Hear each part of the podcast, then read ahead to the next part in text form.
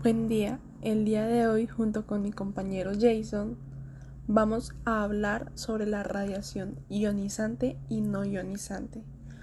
Para entrar en contexto, la radiación es un fenómeno por el cual determinados cuerpos emiten energía mediante la emisión de ondas electromagnéticas, radiación electromagnética o de partículas subatómicas, radiación corpuscular.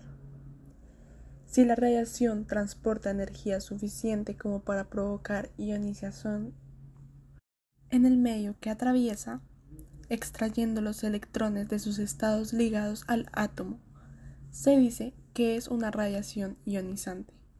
En caso contrario, se habla de radiación no ionizante.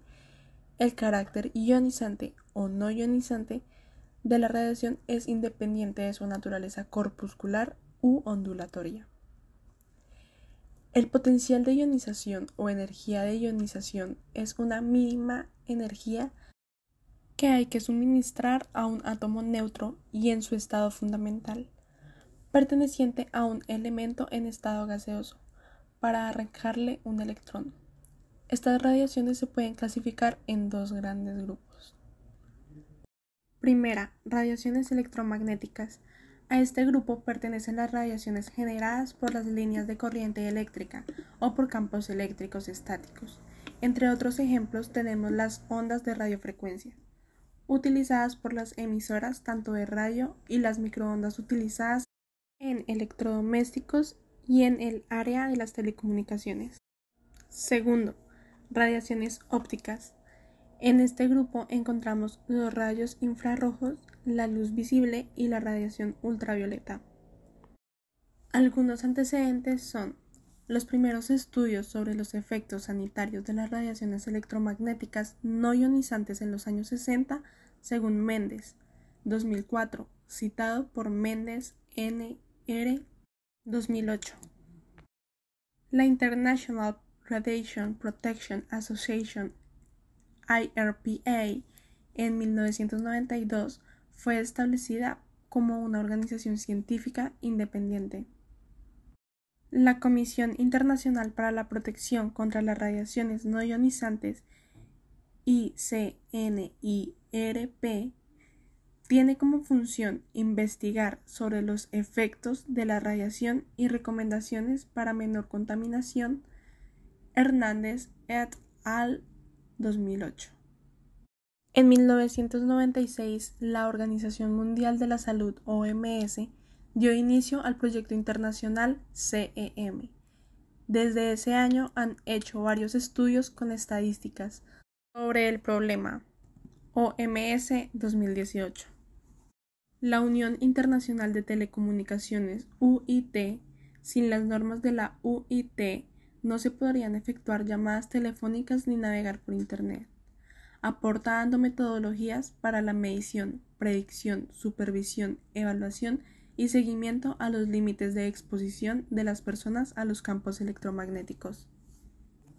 Para poder llevar a cabo la medición de estas ondas se utiliza un medidor de intensidad de radiofrecuencias CEM Extach Instruments modelo 480846, el cual determina la cantidad de ondas no ionizantes.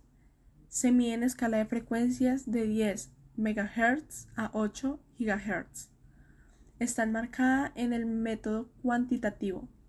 En la medición de campos eléctricos, cuando se desea un valor promedio de un lapso de tiempo, se maneja el concepto de valor medio temporal, establecido en la recomendación UIT-TK61. Para frecuencias por debajo de 10 GHz, como en el caso de los equipos en estudio en ambiente indoor, no es posible fabricar un dispositivo como estos bajo nuestros recursos, pero sí es posible construir un modelo que mida y detecte las ondas electromagnéticas con tan solo unos metros de cable eléctrico, diodos 1N34A, bombillos LED y un multímetro digital. Para medir las ondas no ionizantes se debe tener en cuenta los valores de intensidad de campo eléctrico, intensidad de campo magnético y densidad de potencia. Estas mediciones en general se hacen en campo abierto, es decir, al aire libre. Como consecuencias de la radiación no ionizada tenemos las siguientes. Primero, el aumento de procesos de urbanización aumenta la cantidad e intensidad contaminante generando efectos negativos en la salud y calidad de vida. Se encuentra en ascenso la preocupación de las personas sobre los riesgos que ejercen los campos electromagnéticos en la salud de las personas y en la calidad del ambiente. Segundo, las mediciones de contaminación ambiental son más elevadas en el área de esparcimiento a cielo abierto por ende se presenta mayor contaminación. Tercero, la contaminación ambiental causada por las ondas electromagnéticas no ionizantes son tomadas como productos de tecnologías inalámbricas. Y bueno, hablando de la, de la radiación ionizante, en este punto estaríamos hablando de una radiación que se encuentra casi que en todo el mundo, ¿no? Ya que ya que llega desde emisiones de rayos cósmicos que vienen desde fuera del planeta. Em, podríamos decir que está en todas partes, ¿sí? ya que se sitúa en el aire en forma de emisiones de radón radioactivo y su progenie. Em, hay isótopos radioactivos que se originan de forma natural, entran y permanecen eh, en todos los seres vivos. Es casi que algo inevitable no tener radiación iónica eh, dentro de nosotros y pues en el ambiente. Em, y pues también eh, se, pues se dice y se sabe que a los seres vivos y pues más que todos los humanos entre, entre digamos más exposición encuentren a esa radiación o, tengan con esa radiación em, puede llegar a causar daños y en pequeñas minorías puede de pronto no ser tan notorio en ese mismo momento. Em, causando pues diferentes enfermedades a largo plazo em, que son pues bastante conocidas. Bueno, también como la, radiación ionizante eh, puede llegar a ser muy perjudicial, también tiene muchas aplicaciones beneficiosas en la industria y en la civilización humana desde el uranio radioactivo que genera la electricidad en centrales nucleares instaladas en muchos países, eh, también como en la medicina, en los rayos X que permiten obtener radiografías y diagnósticos de lesiones y enfermedades que son internas. Eh, también podemos hablar de los eh, médicos especializados en medicina nuclear que utilizan material radioactivo como trazadores para formar imágenes detalladas de estructuras internas y estudiar el metabolismo. Eh, también en la actualidad se dispone de, radio, de radiofármacos que son terapéuticos para tratar trastornos de hipertiroidismo y cáncer. Los médicos también utilizan la radioterapia con, rayos gamma, eh, haces de electrones, haces de neutrones, haces de piones y otros tipos de radiación para tratar el cáncer. Los ingenieros también emplean material radioactivo en operaciones de registro de pozos petrolíferos para impedir eh, la densidad de la humedad de los suelos. Los radiólogos industriales se valen de rayos X en el control de calidad para observar las estructuras internas de aparatos fabricados, también las señales de las salidas de los edificios y aviones que contienen tritio radioactivo para que brillen en la oscuridad en caso de un fallo de energía eléctrica. Muchos detectores de humo también en las viviendas y edificios comerciales contienen americio radioactivo y, pues estos son numerosos, numerosos usos de la radiación ionizante y de los materiales radioactivos que mejoran la calidad y también ayudan a la sociedad en muchas maneras. Pero pues también siempre deben haber eh, sobrepesos de los beneficios de cada uno, o sea, deben haber de pronto como más más beneficios de los riesgos que causen estos materiales y que estos pueden afectar a los trabajadores que intervienen directamente en la aplicación de la radiación a los materiales radioactivos o, con, o que manipulan los, materiales radioactivos y también a la población en general que se expuesta a este tipo de contaminación. También podemos preguntarnos qué es la radiación ionizante, ¿no? Y mm, la radiación ionizante eh, consiste en partículas, incluidos los fotones, que causan la separación de electrones de átomos y moléculas. Pero pues también en algunos tipos de radiación de energía relativamente baja, como la luz ultravioleta, solo puede originar ionización en determinadas circunstancias. Em, para distinguir estos tipos de radiación, eh, siempre que, siempre causan ionización, eh, se establece un límite energético superior a, eh, superior a la radiación ionizante que suele situar en torno a 10 kiloelectrovoltios. la radiación ionizante directa consta de partículas cargadas, son los electrones energéticos llamados negatrones, los positrones, los protones, las partículas alfa, los mesones eh, cargados, eh, los nuones y los iones pesados, que son átomos ionizados. Este tipo de radiación ionizante interactúa con la materia según, eh, según todo mediante la fuerza de Coulomb que les hace repeler o atraer electrones de átomos, moléculas, según sus cargas.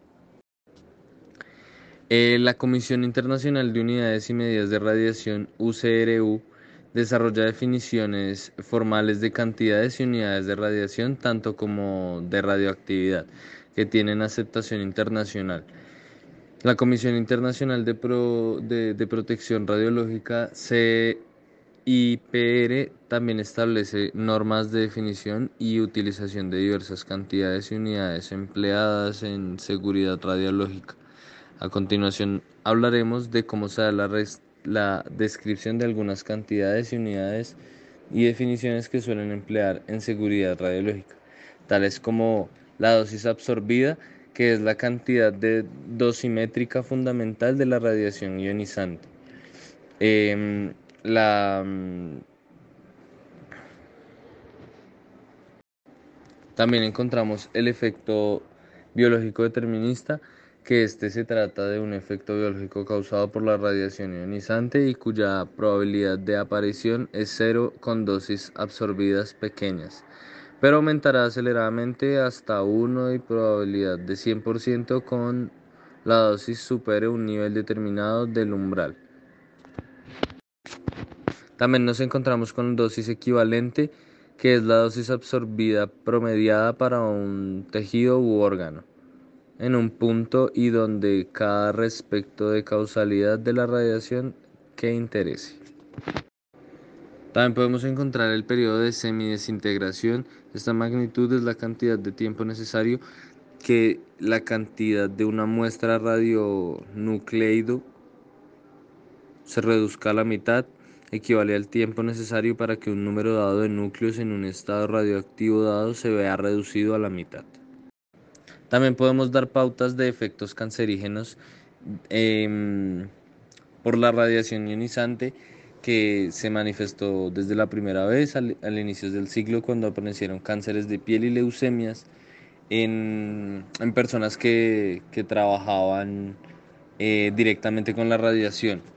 Eh, ha sido documentada desde entonces sin lugar a dudas por los expertos y por los excesos proporcionales a las dosis de numerosos tipos de neoplasias, en pintores de esferas con radio, en mineros de galerías de roca viva, en supervivientes de bombas atómicas, en pacientes sometidos a radioterapia, también en animales irradiados, en experimentos de laboratorio. Em, los tumores benignos y malignos introducidos por la radiación se caracterizan porque tardan años en manifestarse y no, pretenden, no, no presentan ningún rasgo conocido que permita distinguirlos de los productos por otras causas. Es más, eh, con pocas excepciones, su intuición solo ha podido detectarse después de una dosis equivalente relativamente grandes de 0,5 SB y ha variado con el tipo de neoplasia así como con la edad y el sexo de las personas expuestas.